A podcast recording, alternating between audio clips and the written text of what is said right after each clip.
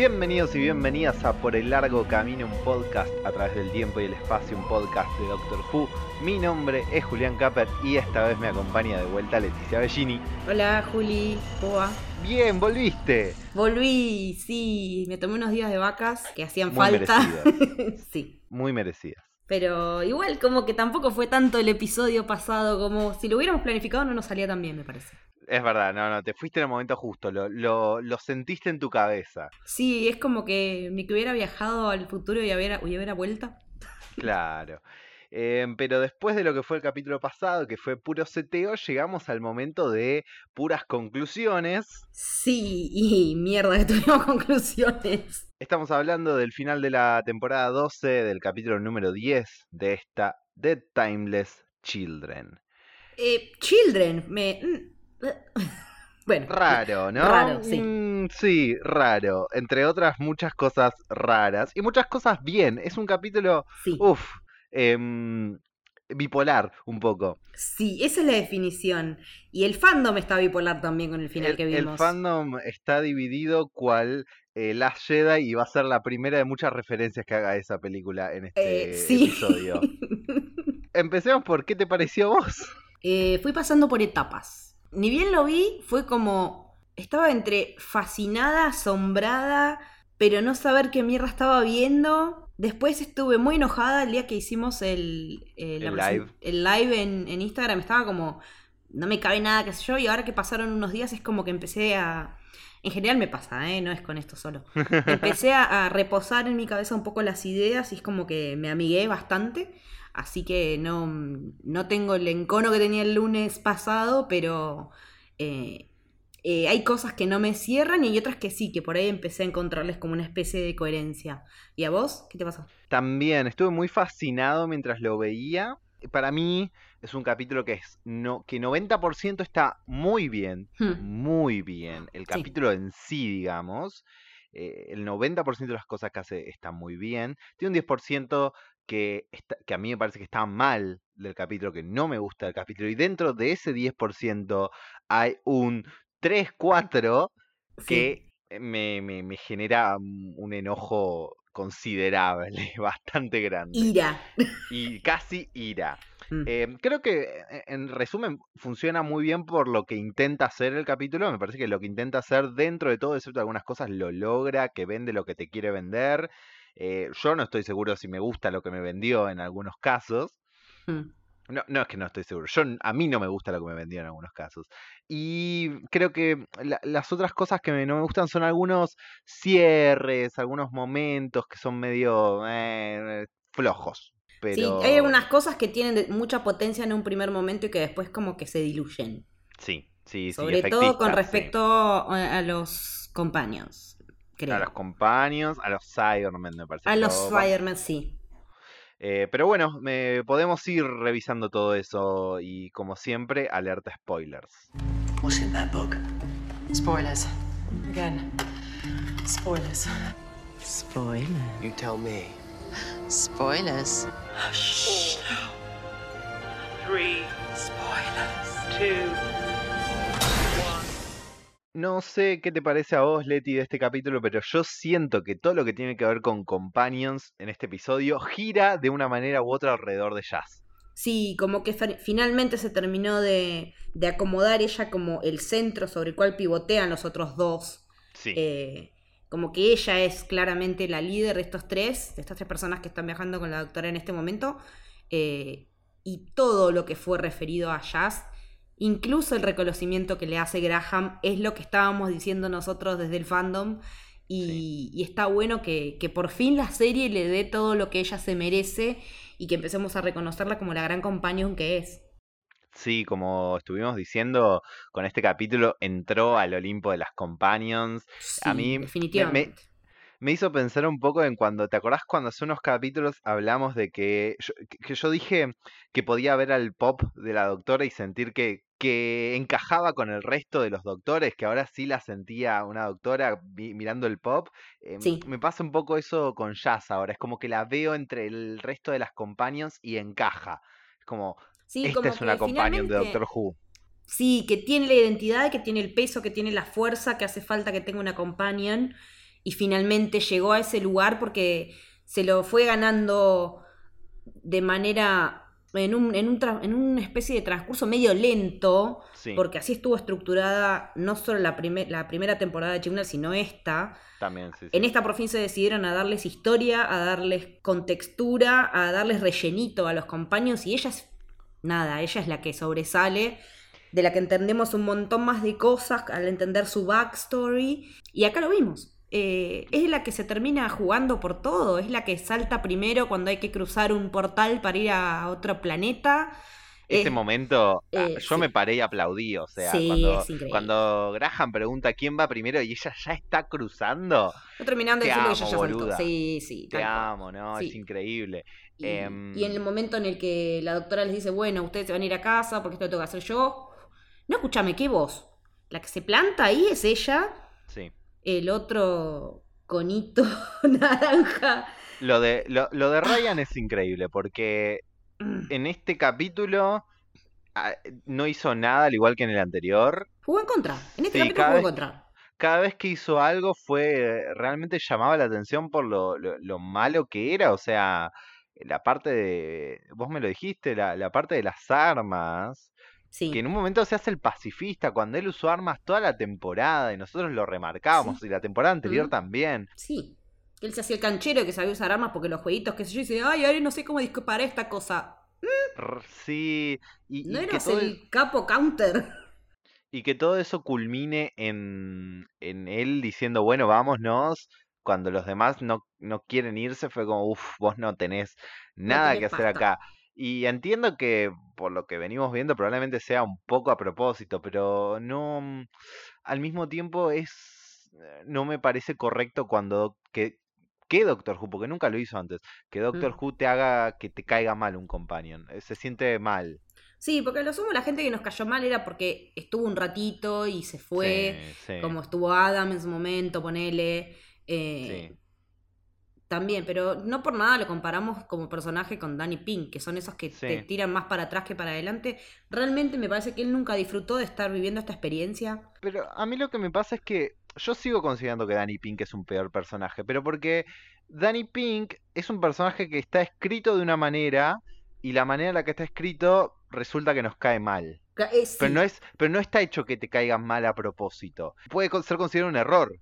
En Mm. cambio, el hecho de que escribas a un personaje para que vos no, no sientas empatía por él y sientas que uh, se está por ir porque se nota que no quiere estar acá, es raro para Doctor Who. sí, sí, es extraño. Porque cuando dijo que se quería ir porque no iba a estar con su gente y qué sé yo, tampoco me la vendió. O sea, Sí. No, no. En ningún momento te parece como que el flaco realmente sienta que está teniendo un cambio en su vida. Porque, a ver, en un, en un episodio creo que lo dice, pero no lo siente o no lo expresa de una manera Sí. en la que sea creíble. Entonces es como que nunca terminás de, de enganchar con él y bueno, nada, así llegó como llegó a la final. Y así se va a ir también. Sí, sí, sí, totalmente. No va a pasar realmente sin pena ni gloria cuando llegue el momento que, que se vaya. Es que va a terminar siendo una footnote. O sea, Sí, sí, es sí. eso. Ah, en esa época Doctor Who tenía tres compañeros. Estaba Jazz, que era una genia, Graham, que era piola, y el coso este. Y el coso este. Hablando un poco más así de, de los otros dos, ese momento que tiene entre los dos, entre Graham y Jazz, Sí. es tan maravilloso. Es bellísimo. tan hermoso. Tiene una carga de humanidad, porque eh, cuando, cuando Graham le dice, vos decís que la persona preferida, tu persona preferida es la doctora, qué sé yo, pero. Pero vos no tenés máquina del tiempo, vos no. Y sos increíble igual. Y cuando le dice Sí. eso es como decís. Loco, sí, es eso. Estás poniendo todo de vos, eh, sos re valiente, eh, demostraste una sensibilidad re zarpada todo el tiempo. Y que ella que se sintió como se sintió en su momento cuando la buleaban y todo, que alguien le diga eso, debe ser para ella súper conmovedor. Se le nota, bueno, porque se pone a llorar también, ¿no? Sí. Pero que, que ella lo tome así y pueda recibirlo. Lo importante es que ella está abierta ahora a recibir las cosas buenas que le dicen. Siendo que siempre real. solo recibió tortazos. Bueno, e- e- el hecho de verla, de ver a Graham diciéndole esto y ella llorando, creo que tiene más peso gracias a Can You Hear Me. No sería lo mismo si no hubiésemos visto cómo era su pasado. ahora entendemos realmente lo que significa esto para ella y, eh, y tenemos esa empatía con ella de, de saber qué tanto significa lo que Graham le está diciendo. Eh, es muy hermoso. Sí, porque aparte también cuando los están buscando los Cybermen, que ellos Sí. ya están ahí metidos adentro de los, de los trajes metálicos, y ella le corre una lágrima solitaria por la mejilla. Sí. Ah, se me vino el mundo abajo cuando la vi, porque esta piba siente todo, absorbe todo, lo bueno y lo malo. Ella está. Es súper porosa a toda la experiencia. Eso es lo que está buenísimo del personaje. Y bueno, nada, que Mandip es una gran actriz también. Sí, realmente lo es, realmente lo es. Eh, Sí. y, y y- y hablando de, de lo bien que actúa, lo último a mí me queda es cuando la doctora les está diciendo que se va y Hmm. que ellos no pueden ir. Yo, Sí. yo grité chape. Yo grité Sí. chape, chape, chape, porque era Sí. como para que se mande y se la chape. ¿eh? Yo pensé que le iba a poner un beso ahí. Era, era muy bueno. Y hubiera momento. estado buenísimo que sucediera. Sí, sí, er- era ahí. Si tenía que ser, me parece que era ahí. Y ojalá que ella siga en la temporada que viene. Y ojalá, si es que. Nada, parece que está recontra confirmado ya que se van los otros dos actores. Quiero, necesito verlas a ellas dos paseando. Solas. por teniendo favor. aventuras. Sí, como sea no que se agreguen arregle a- esto. Sí, sí, no agreguen a nadie más, que sean ellas dos solas, por favor. Sí, porque aparte nos hace falta también esa relación íntima que tiene el, el doctor con sus companions, que hasta ahora no la alcanzamos a ver. Necesitamos ver cómo es 13 en esas circunstancias. Eso es lo Sí. que me parece que va a estar bueno. Eh, en el uno a uno que a ella le cuesta tanto. Y aparte, alguien la va a tener que sostener después de todo este quilombo. Creo que no hay mejor que Jazz. Graham ayudaría también, pero ya Jazz Sí. va a ser una buena compañía para, para también empujarla a, a ver qué viene en el futuro. Sí, porque aparte, Jazz también de alguna manera es una sobreviviente. Entonces, se pueden retroalimentar muy bien las dos con esto de tener pasados complejos y, y salir adelante. O intentar salir adelante, por lo menos, pero yo creo que sí. Sí, sí, seguro. Si ya nos empezamos a meter con los villanos de este episodio, yo creo que los Cybermen son los que más salen perjudicados en general en el capítulo. De todos los elementos, los más perjudicados fueron los Cybermen. Sí, por lo mismo que veníamos diciendo ya de cómo vamos a cerrar todo esto en un solo episodio. Sí, eh, acá fue donde ahorraron. Acá es donde se notó la compresión de tiempos. Eh, la historia de Ayat, que había estado súper bien construida, es como que se cortó en seco y nos quedamos como.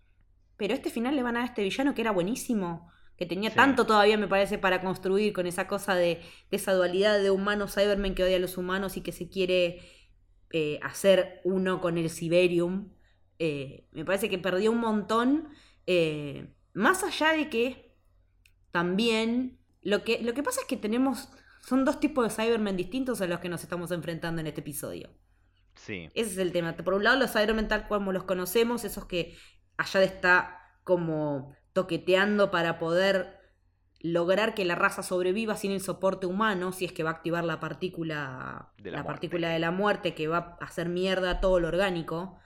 Eso es a lo que él aspira, a trascender el cuerpo humano y, y transformarse en robot, que eso es lo que les termina siendo... Cuando él dice que todo va a ser robots, ese es el momento en el que se define que ellos están perdidos. claro. Me parece que viene por ese lado. Y aún así eso, aunque no... mm, Aunque está bien construido porque, como dijimos, la construcción previa fue muy buena, pero ese punto me parece muy simplón Hmm. para la construcción que hicimos antes. Y sí, porque le dedicaron un montón de tiempo a esto. Le vienen dando desde Mary Shelley. Sí. A mí me, yo siento que, por un lado, los Cybermen en general, no, en este capítulo no avanzan nada porque terminan en función del Master. O sea, terminan siendo una funcionalidad para el otro villano. Sí. Y a pesar de eso, la idea de los Cybermasters eh, es, Sí. es re interesante. Es es súper interesante, sí. Pero no, no tiene tiempo ni de, de cantar, digamos, en el capítulo.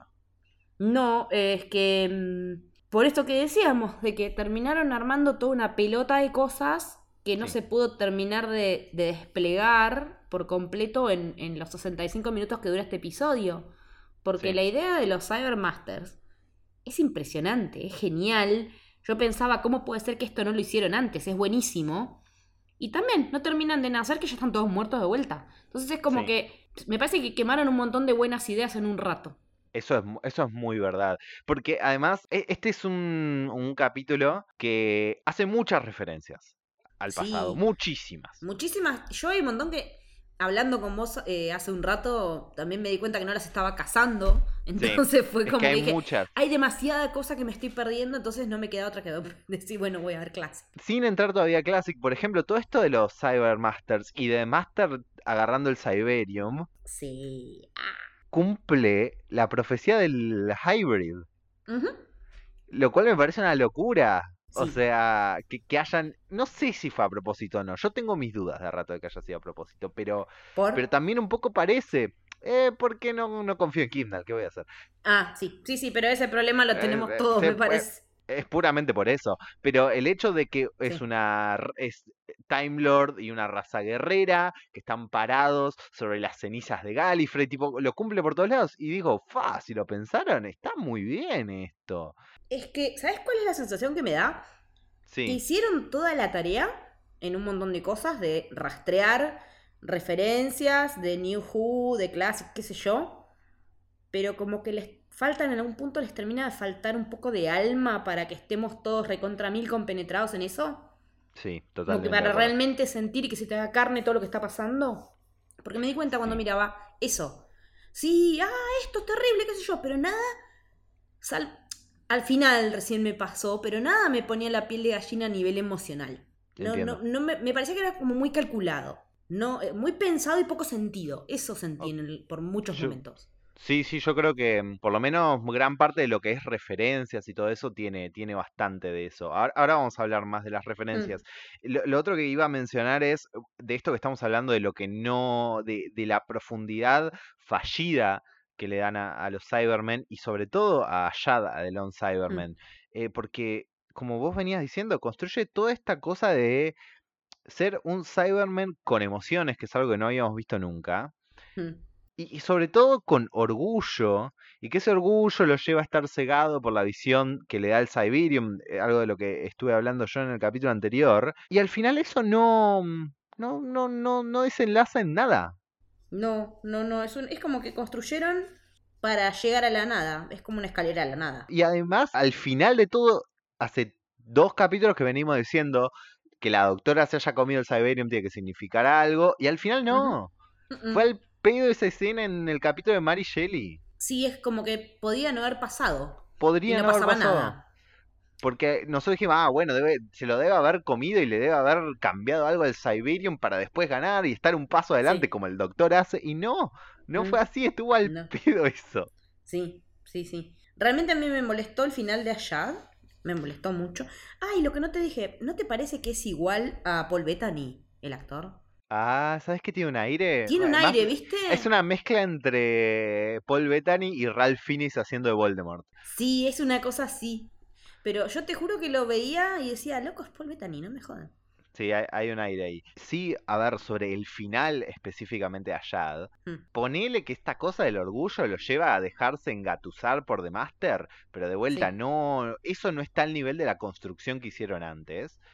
No, porque aparte, ¿qué más humano que eso? Lo podés reexplotar. Sí, sí, sí. El y- tipo y termina siendo mucho más humano de lo que nos hubiéramos imaginado, que muchos humanos, eh, porque todo eso que contiene, todo ese odio visceral, es la manera que nosotros tenemos de odiar, de, odiarnos a nosotros mismos como especie, ¿no? Em, que es algo que por ahí no vemos con los Daleks, lo vimos, bueno, cuando fueron los, los Daleks híbridos también sí lo vimos, pero, pero en los Cybermen es como que es nuevo. Re daba para jugarla. Re daba, porque era un abanico her- hermoso para, para, para abrir. Y, y quedó truncada por esta velocidad que se vieron. Se encerraron solos en esta velocidad. O sea, en tener que cerrar Y todo. que en- además caen en un error del que no cayeron en Spyfall, que era cómo se tomaron su tiempo para presentar a The Master y que después The Master tenga este rol principal en la historia. Porque acá cuando entra The Master, se lo come al Lone Cyberman, lo opaca totalmente. Y cuando, y cuando lo, lo mata efectivamente a Shad, es un gran momento para The Master, pero es un pésimo momento para The Lone Cyberman. Y es re triste que este Sí. gran villano termine así, más allá de que le dé un buen momento al Master. Es como que no, de Sí. esta forma no coinciden uno con el otro, se opacan, se, mm, Sí, anulan. queda- Porque aparte la construcción que se había hecho desde Jack con el Lone Cyberman, eh, si bien sí es crucial en estos eventos, es lo que vos decís, el Master se morfa todo, porque a ver, ¿cómo no se va a morfar todo este Master también? Esa es la otra. Bueno, vamos a hablar de él. Dale. Me parece que Sasha se ubica sin lugar a dudas en el podio de los Masters después de este capítulo, pero, pero de una manera, es una locura, es una locura. Por todo lo alto y me parece que es lo mejor de la temporada. Sí, sin lugar a dudas. O sea, sacando el episodio de Tesla, ¿no? Hablando de lo que Sí, es todo no, el lore de la hablando de serie. elementos y no tanto de capítulos. Mm. Es lo mejor de la temporada. Creo que eh, Chibnall hizo un montón de cosas mal, pero hay algo que hizo de muy bien y que se lo vamos a tener que agradecer siempre, que fue darnos este máster absolutamente sacado con todo, porque desde la primera vez que lo vemos ya está recontra mil sacado, y acá entendemos por qué está tan, tan arriba y por Sí. qué está tan lleno de odio, por qué es todo esto que le pasa, por qué no se banca más que, que la doctora sea quien es y que todo eso sea el, el- el caldo de cultivo para lo que termina pasando, es maravilloso. Me parece que eso fue genial. Me eh, o sea, yo nunca termino de entender bien de dónde viene el odio del máster al doctor. Es como que, que- ¿Viste esas cosas que las entendés pero no sabes bien por qué? Sí. Eh, porque aparte se la pasa recordando el pasado juntos, esa amistad que tuvieron, esa infancia compartida, esas experiencias. Cuando se pone a, a hacer el recuento de todo lo que, cómo va a redecorar, digamos, Gallifrey. Sí. Eh, cuando dice esto, lo otro. ¿Y te acordás en el panóptico cuando nos hacían venir, cuando nos recibimos, bla, bla, bla? Y no es la primera vez que lo dice, ya lo dijeron todos los masters anteriores que vimos en New Who. Entonces, ¿qué hay atrás de esa relación, digamos? A mí siempre me gustó la. Cuando 12 y Bill hablan sobre The Master, Hmm. que mm, el doctor le dice. Íbamos a ver todas las estrellas juntos, pero él estaba más ocupado destruyéndolas. Hmm. Él- pero él estaba demasiado ocupado destruyéndolas. A mí eso siempre me quedó mucho porque es como. Ellos tenían esta relación tan cercana Hmm. y de repente se volvieron tan diferentes Hmm. que generaron un vínculo que no pueden ni romper ni solucionar, porque el doctor como que va siempre a necesitar que The Master vuelva Hmm. a ser ese que era, para que puedan compartir cosas juntos, como también dice 12, porque es la única persona remotamente parecida a mí. Sí. Y por otro lado, The Master creo que nunca va a entender por qué el doctor no es como él. Como que no entiende por qué teniendo toda esa capacidad, ese poder, no los usa de la misma manera. ¿Y por qué no se une a él? ¿Por qué no Mm. lo hacen juntos? Sí, le rompe mucho las pelotas que no estén en la misma. Me parece claro, que, creo- que es el, que el, el parting of the ways de ellos fue, uno decidió correrse de todo y hacer la suya y él no pudo correrse de todo eso. No, no, y por eso tiene estas cosas de que se van a, a- se van a querer atraer y al mismo tiempo no van a poder bancarse Mm, para siempre. Y eso me parece lo, me parece fundacional mm, en la relación de ellos. Y, y por eso me parece, y por eso yo siempre voy a sentir que Missy es mi máster preferido, porque mm. el desarrollo de esa relación durante la época de Missy fue para mí espectacular. Mm. Más allá de eso, Sasha está en mi segundo puesto sin lugar a dudas en este momento, porque lo que hizo con el personaje, Mm. yo no lo puedo creer. Mm. La voz, los gestos, Sí. los movimientos, em, para mí es ese crazy master que todo el mundo ve y ama en John Sim. Sí. Yo lo veo acá con él y, y para mí Sasha lo resuelve mejor que John Sim y por eso me, me, me vuela la cabeza. A mí me pasa que lo veo como una continuidad de John Sim. O sea, parte, es sí. John Sim, pero sumale todo el conocimiento que tiene ahora. De todo esto que, que aprendió del Timeless Child. Sí, sí, sí, sí. Me parece que es eso, que la diferencia entre esos dos masters, que son mis preferidos, es esa, que, que esa dinámica se vio como que le metieron 10.000 voltios y se le nota por todos lados, porque es mucho más corrosivo, es mucho más destructor. Ahora apunta al universo, antes apuntaba al- desde la Tierra a ver si salía el resto del universo. Es como que todo se le multiplicó exponencialmente y también que no se está bancando, es- en un momento él le dice, vos siempre te comportaste como si fueras distinta y resulta que lo eras. No, Eso es lo que. Guardate. Sí, sí, eso es. Pero la manera en que lo enuncian, la manera en que lo dice Sí. con odio y con. y como con desazón. Eso es lo que te transmite todo lo que te hace Sasha. Es un hijo de puta. Sí.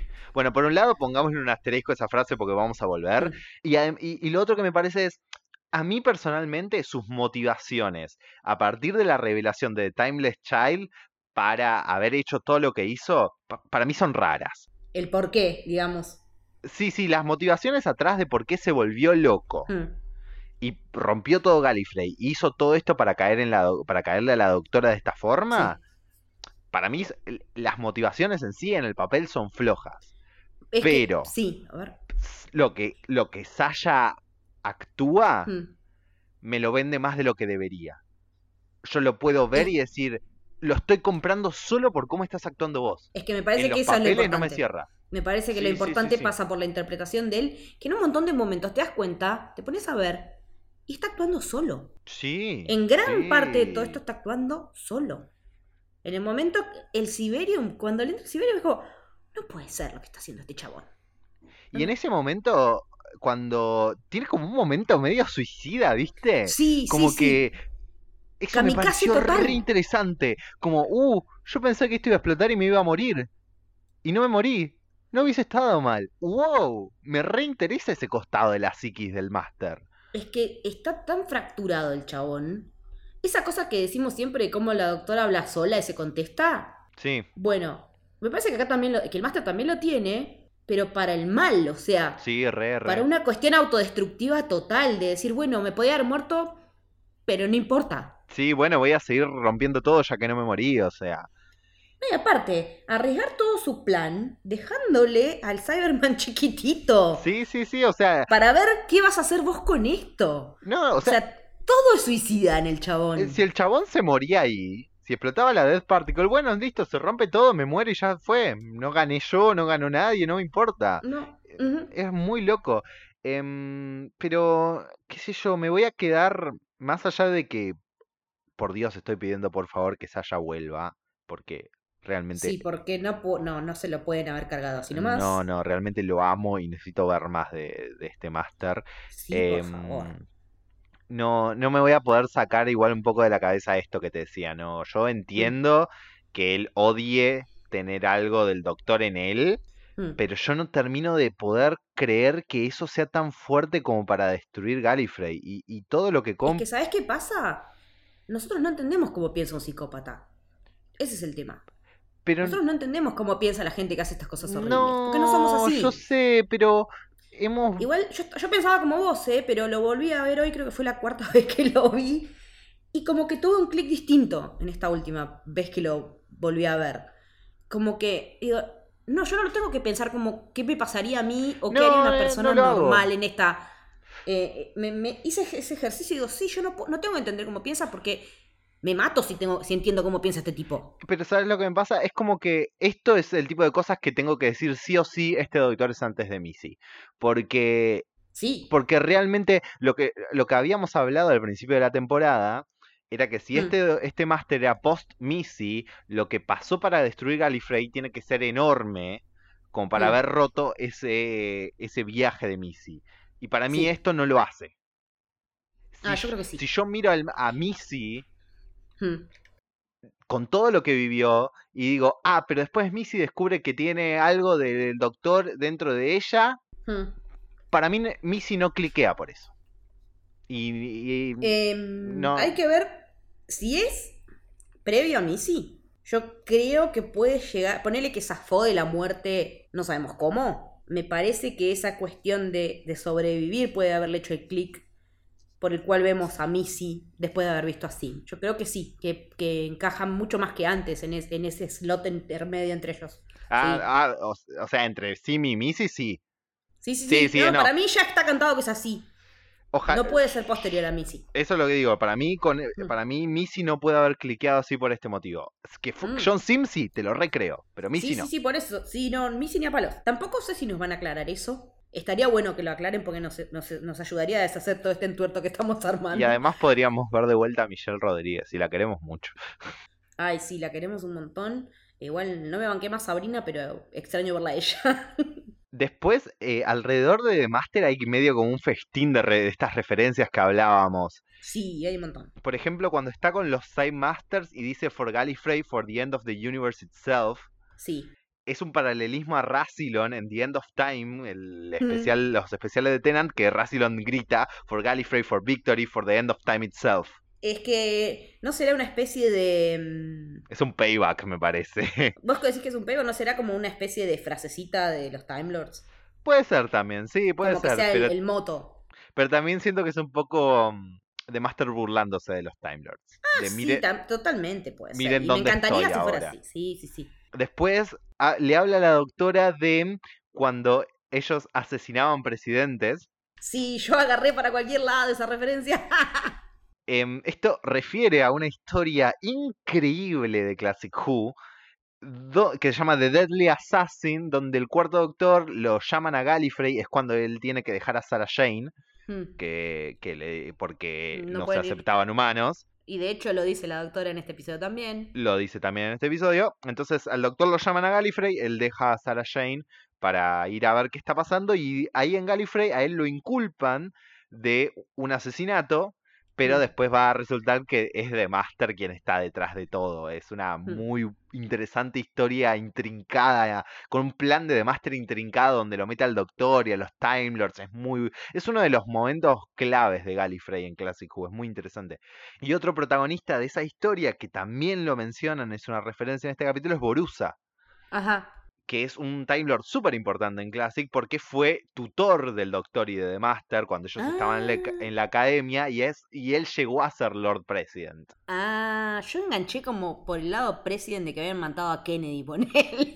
Cualquier, re mundano chiquitito lo que flashé cualquiera. Pero, pero sabemos que Nine estuvo en la muerte de Kennedy. Sí, sí, Eso lo, eso lo sabemos. Ah, Sí. no estabas tan lejos. Su contraparte, la doctora, me parece que es otra de las que sale un poquito perjudicada en algunas cosas. No tanto como los Cybermen, pero un poquito. Y quiero aclarar de base que Jodie la, la sigue rompiendo. Sí. Eh, lo de Jodie en este capítulo fue de vuelta increíble, tiene un montón de momentos preciosos y con lo que le dan logra hacer cosas maravillosas. El problema es lo poco que le dan. Ese es el tema. Cuando le dan material rico, la loca la rompe toda. Pero el tema es que no le dan tanto material como quisiéramos. No, estuvo muy desaprovechada este capítulo donde pasó gran, gran parte atada literalmente eh, y con las revelaciones apareciendo frente de ella y ella mirando. Y entonces como que un 70% del capítulo no se le da mucho que hacer. Igual, después me puse a pensar, y en la situación del Master de Sim, cuando Saxon y qué sé yo, o sea, en el primer Sí. run del Master, Ten también está así de pasivo, ¿eh?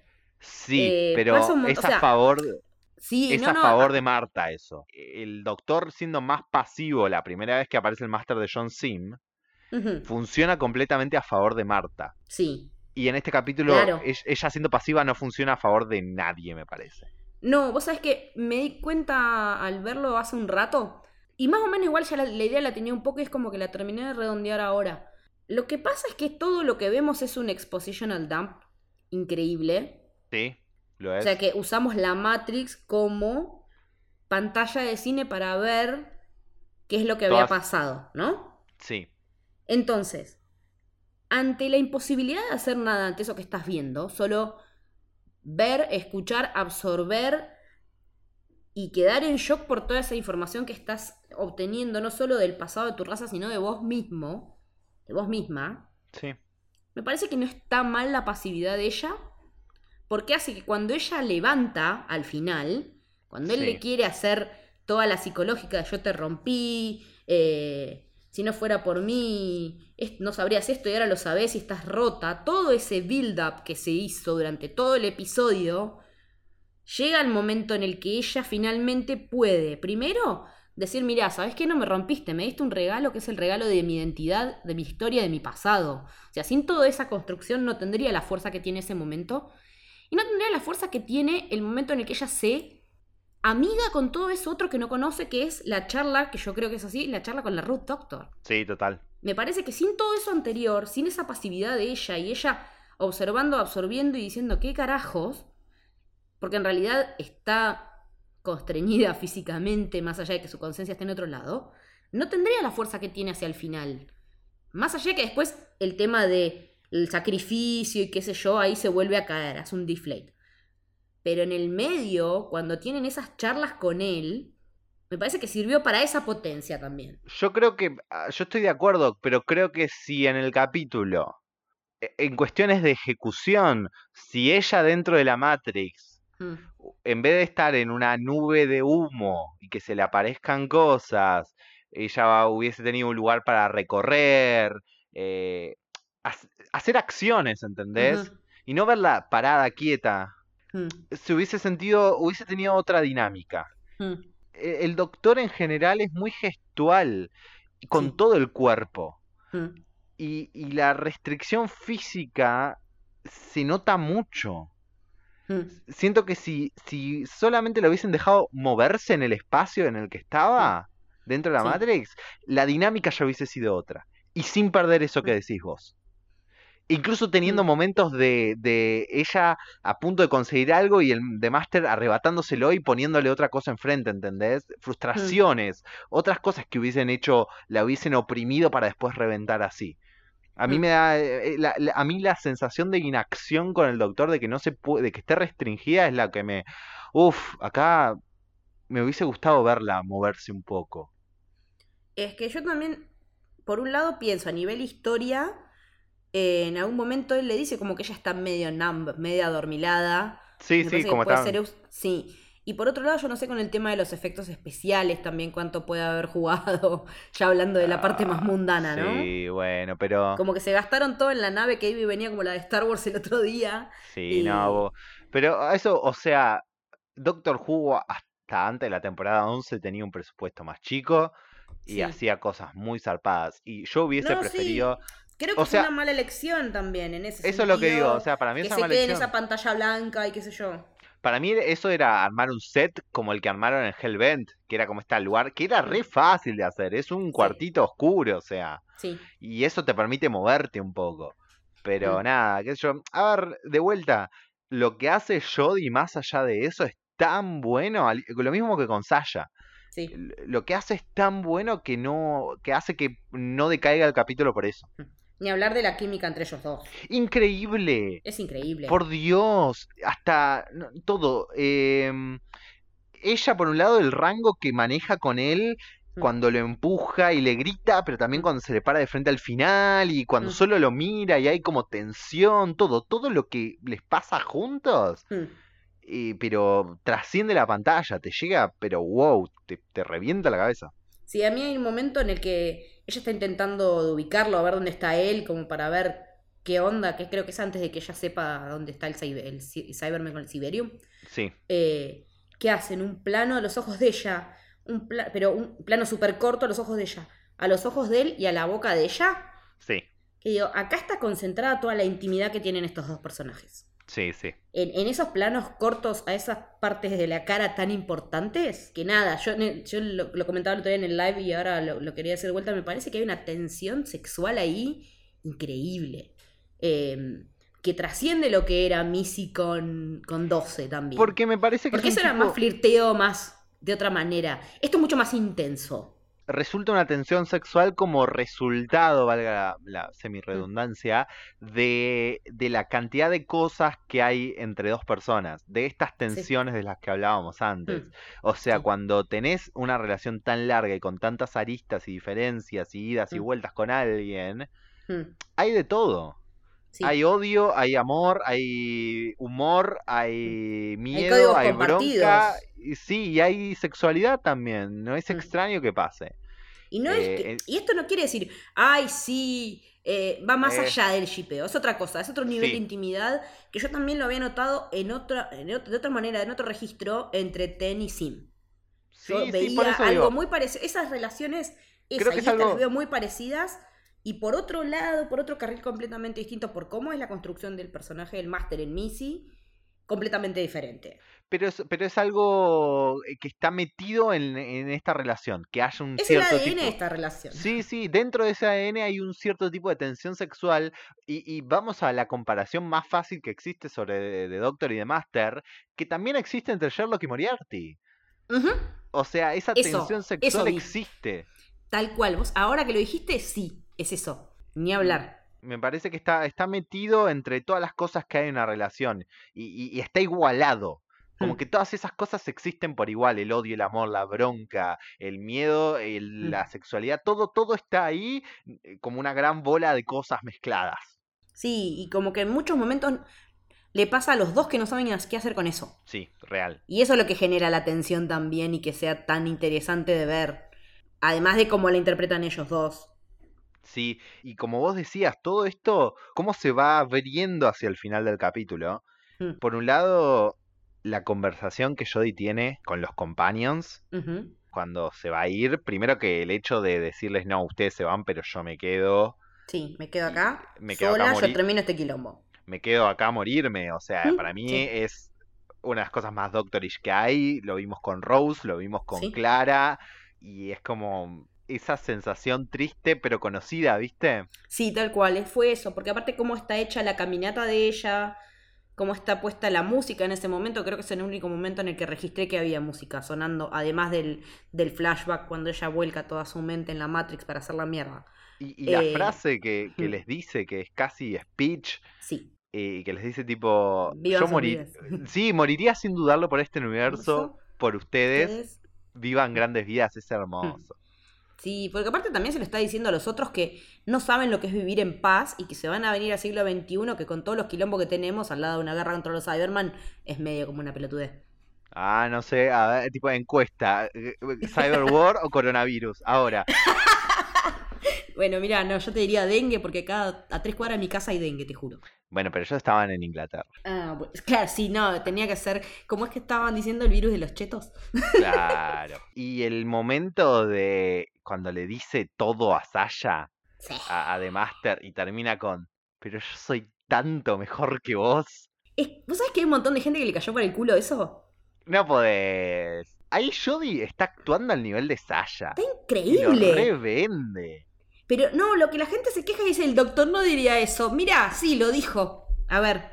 No, eh, por supuesto. me parece como que de una puta vez se, se hartó de la mierda del máster. Sí, totalmente. La llevó hasta el extremo. Después de todo lo que le ha hecho tantas veces, ¿Mm? le quiso ir por el lado de que se desconozca de sí misma. Y e- es algo muy heavy. Sí, sí, es una trastada fea. Sí, y ella tiene la capa, como vos decías, tiene esa conversación con Ruth y que ahora vamos a hablar más, y termina con, vos podés intentar todo lo que quieras, vos podés tratar de que yo me desconozca y no sepa quién soy y que eso me rompa, pero ¿sabes qué? No, yo sé quién soy, y ¿sabes que soy? Mm. Mejor que vos. Sí, Y es se, lo, que se lo ganó totalmente. se lo ganó. Y aparte, es la, está buenísimo que el mensaje sea ese.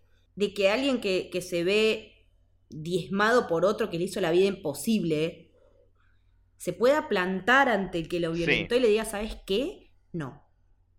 Eso es fundamental de ver hoy por hoy. Sin cero Necesitamos pasividad. estas- eh, sí. Total.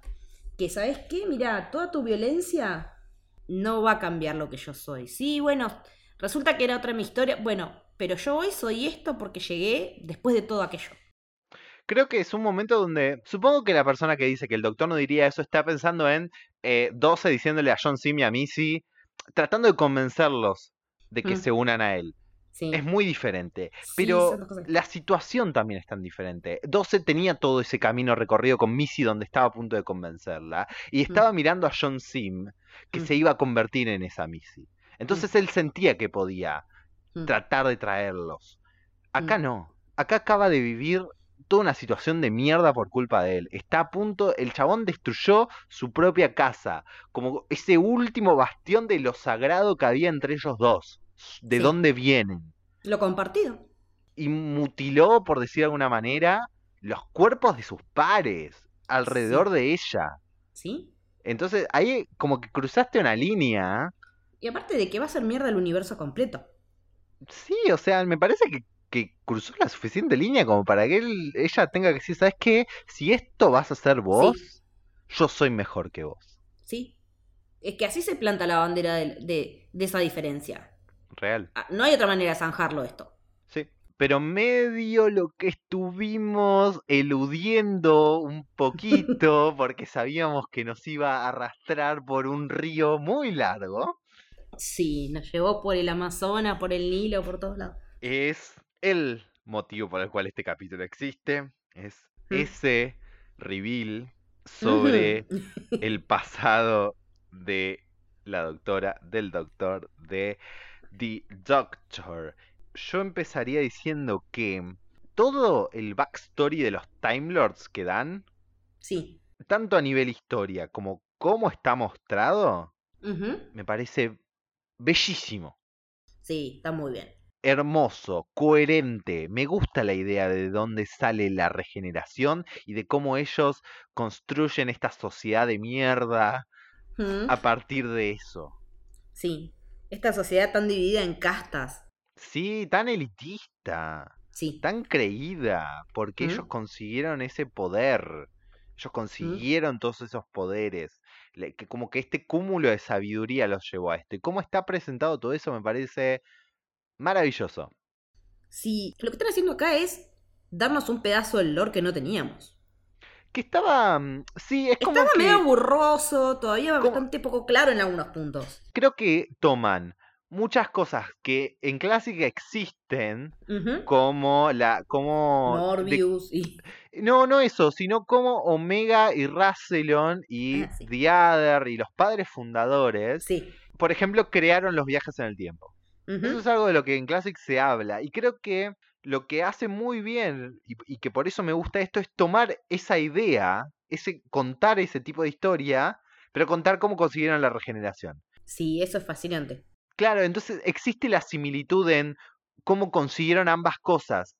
Uno Mm. entiende y logra entender que son las mismas personas quienes consiguieron una cosa y otra porque están contados de maneras parecidas. Sí. Y en ese sentido está muy bien. Mm. Eh, yo to- había toda una parte que no sabía, que después me fui a investigar y resulta que también viene de Classic, que esta mujer, que en este momento no encuentro el nombre, Tactown, Toctown, Tecteun, Tectown. que ellos, la raza se llamaba Shobogans, la raza Sí, originaria original. sí, de los de Gallifrey, o sea, los Gallifreyanos son los Shobogans. Exacto. Y el tema es así. Todos los Time Lords son Shobogans, no todos los Shobogans son Time Lords. Son Time Lords. Exacto. Sería así. No todo el mundo accede a ser un Time Lord. Más allá de que algunos estos que no acceden a esa clase de ciudadanía, ponele, pueden llegar a tener algún que otro permiso para usar los viajes en time space. Porque ellos lo que podían hacer de momento era viajar a través del espacio, que es así como se encuentra Tecteun sí, a esta nenita en otro sí. planeta que no sabemos cuál es. ¿Viste? Porque no sabemos dónde queda el lugar con esas torres, dónde está ese otro portal. No, y, y dato, me llamó la atención cuando volví a ver unos pedazos del capítulo. La narración Hmm. nunca habla de que sea una nena mujer, ni un Eh. nene hombre. Habla de The Child. No, claro, porque en inglés no tenés ese, esa distinción. Me parece re interesante eso. Como la es una dire- es una decisión de dirección, Sí. pero no de guion. sí Eso que- me gusta, Sí, que como lo que veas y que no te lo digan. Sí, Sí. Porque aparte varias de esas regeneraciones son mujeres. sí, eh, y también las conté, son sumada la primera sí. de cuando Tecteun descubre que la nena se regenera, con esa inclu- incluida mostraron seis. De cuando está haciendo las pruebas y que prueba y que se mientras se fue regenerando y van haciendo el montaje con los distintos nenitos en la silla, como que van creciendo. sí. Ahí fueron seis. O sea que, ¿cuántas veces la mató para Sí. descubrir qué carajos?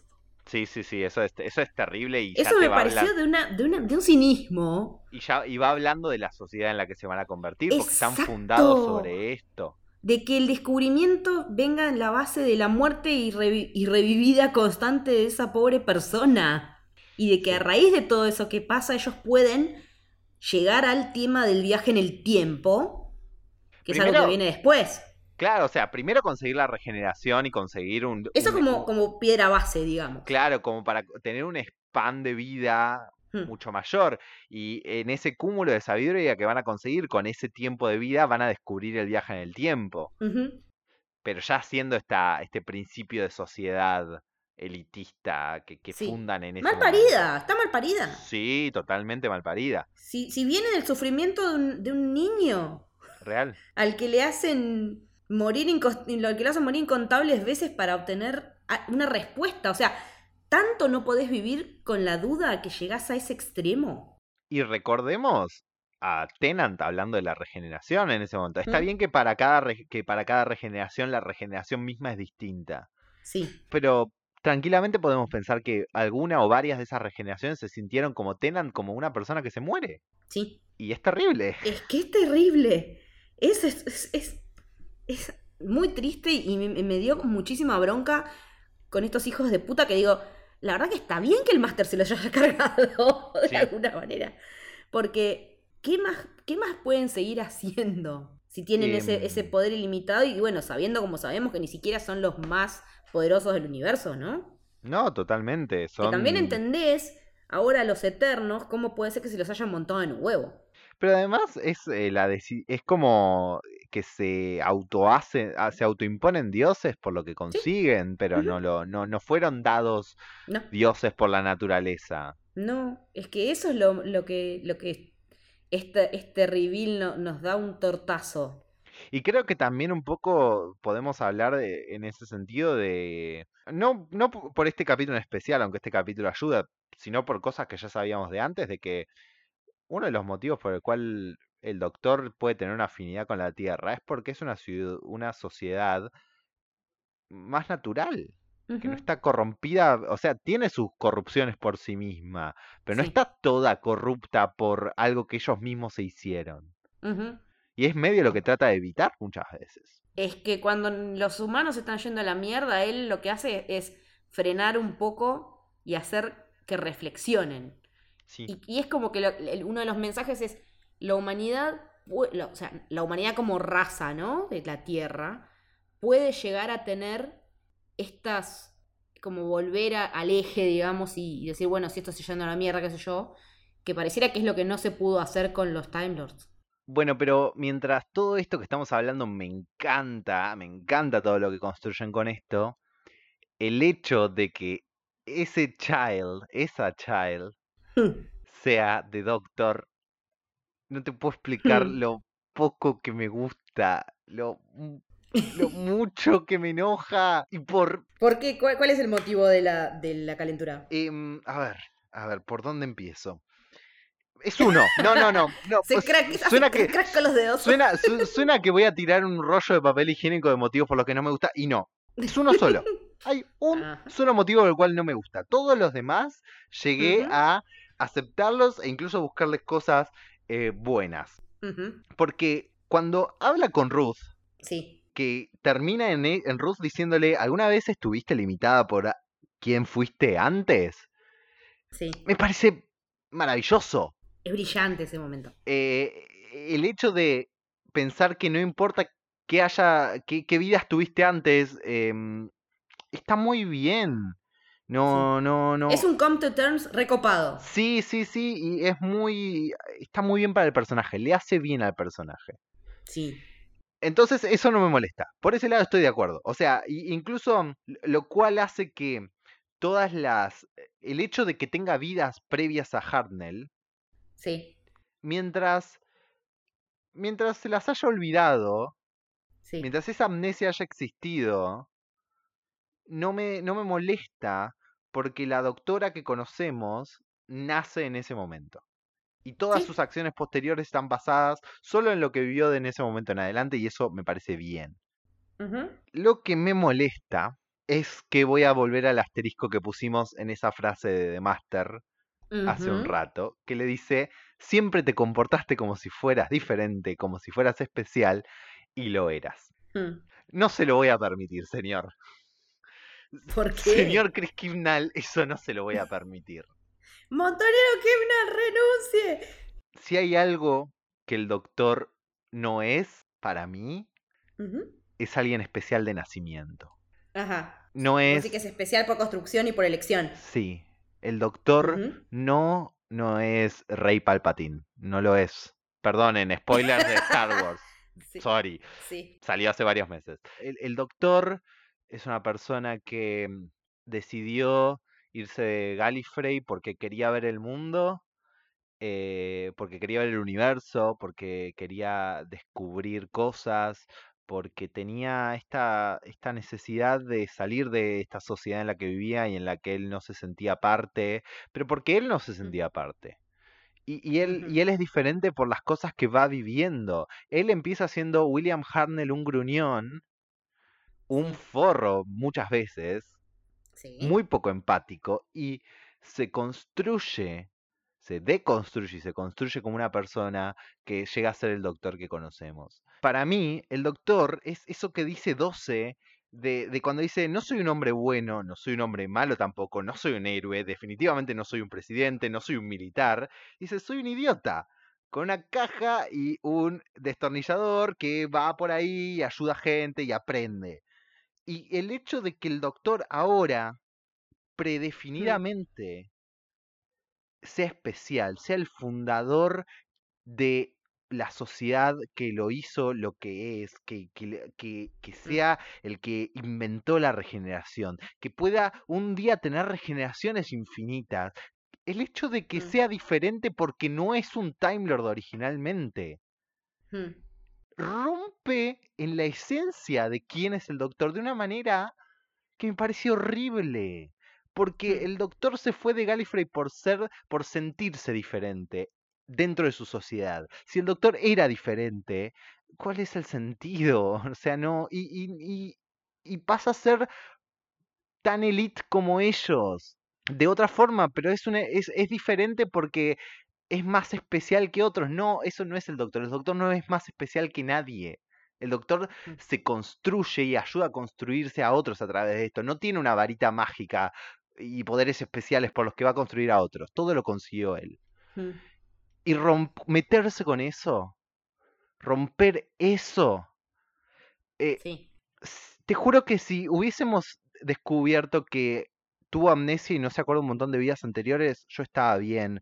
Si The Timeless Sí. Child era otro y esos dos Sí, cosas, el máster era una buena The opción. Master era la mejor opción para hacer The Timeless Era Child. la opción. Cerraba por todos lados. Y el crack también hubiera tenido mucho más sustento. Mucho más sustento y hubiese sido un plot porque twist. sobre su propia historia. Hubiese sido un plot twist maravilloso porque todos estamos pensando va a ser el doctor, va a ser el doctor y de repente es The Master. Mm. El hecho de que sea el doctor el que inventó la regeneración y que originalmente no sea un Time Lord, para mí Mm. rompe en la esencia del doctor de una manera que me parece. me, me- me pone triste. Mm. No, yo no, no, nunca voy a poder ver al doctor como eso. Y si las historias futuras hacen pie en eso de alguna manera, me, me- me va a dar mucha bronca. Te lo dije a vos y, y parece un chiste, Mm. pero realmente lo siento así. O sea, para mí Doctor Who siempre fue Last Jedi, fue esa historia que te decía, no importa de dónde venís, importa lo que haces con lo que tenés. Sí. Y que de repente esto no sea hace falta que tengas una sangre. De... sangre, una sangre especial, que Sí, seas especial. especial.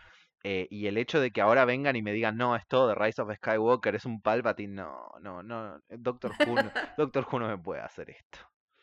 Ah, yo igual es como que le estoy dando el beneficio de la duda a todo eso a ver en qué va a decantar. Todavía no, en en esa parte es como que no quiero emitir un juicio muy tajante porque quiero ver a dónde va a parar todo esto antes de decir, bueno, sí, la verdad es como dice Juli, hicieron mierda, la, chocaron la Ferrari, Sí.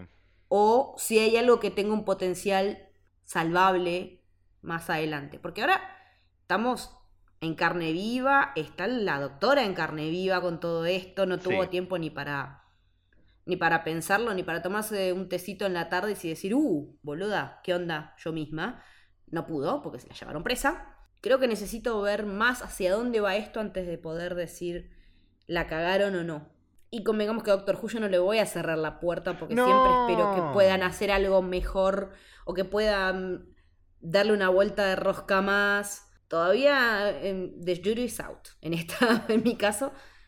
Pero sí te entiendo lo que te pasa a vos porque también de hecho le pasa a un montón de gente. Incluso vos le rescatás un montón de cosas que un montón de gente no, está, no le rescata a pesar de esto. Pero, pero me parece que incluso deja, a ver, es un capítulo que deja a la par de esto un montón de puertas abiertas a cosas que Mm. están re interesantes de, de- de pensar. O sea, si piensan, por ejemplo, uh, bueno, todavía tenemos que descubrir qué pasó, que, que, mm, ¿por qué no se acuerda de todo esto?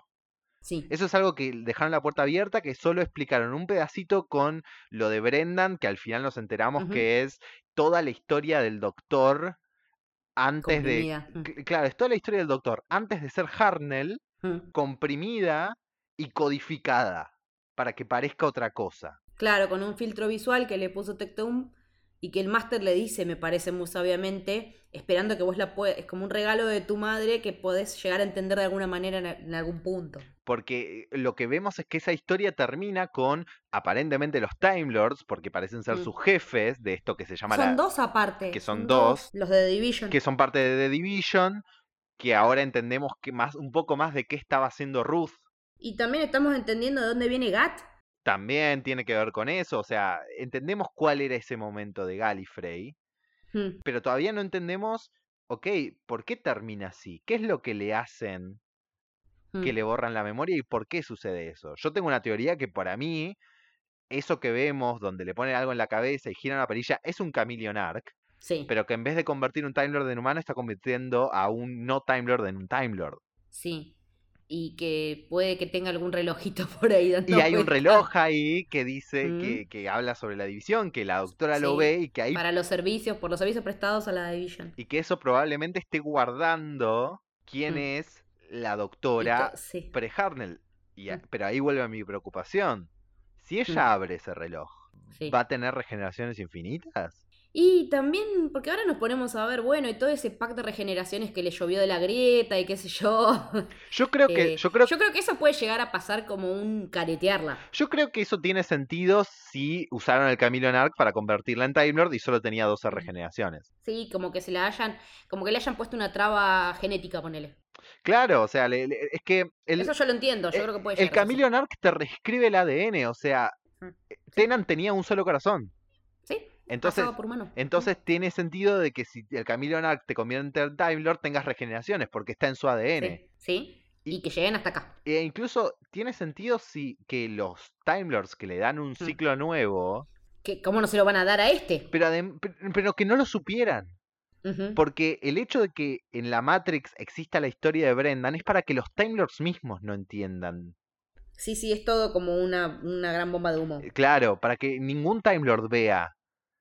Que la doctora es alguien más. Claro. De lo que quedó que no está redactado, aparte. Claro. Pero nada, todo eso es algo que queda abierto a eh, verse y que me parece re interesante. También, Mm. eh, ¿por qué todavía no entendemos cómo se cruzó con Ruth? Porque no debería haberse No. cruzado con Ruth. No, Y todo eso de el tiempo está remolinándose a mi alrededor no tuvo que ver con esto.